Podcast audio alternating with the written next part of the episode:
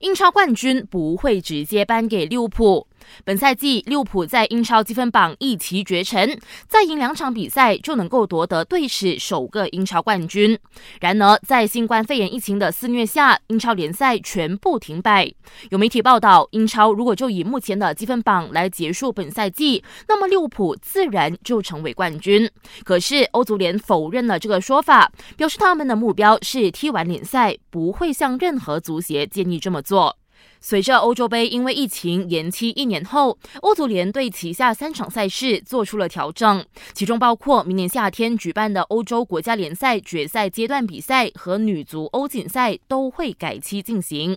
另外，非洲足联也宣布展延原定下个月四号展开的非洲足球锦标赛，新的举办时间需要开会商讨。疫情当前，罗马尼亚网坛女单前世界一姐哈勒普贡献自己的力量，捐款购买医疗物资，帮助祖国对抗新冠肺炎疫情。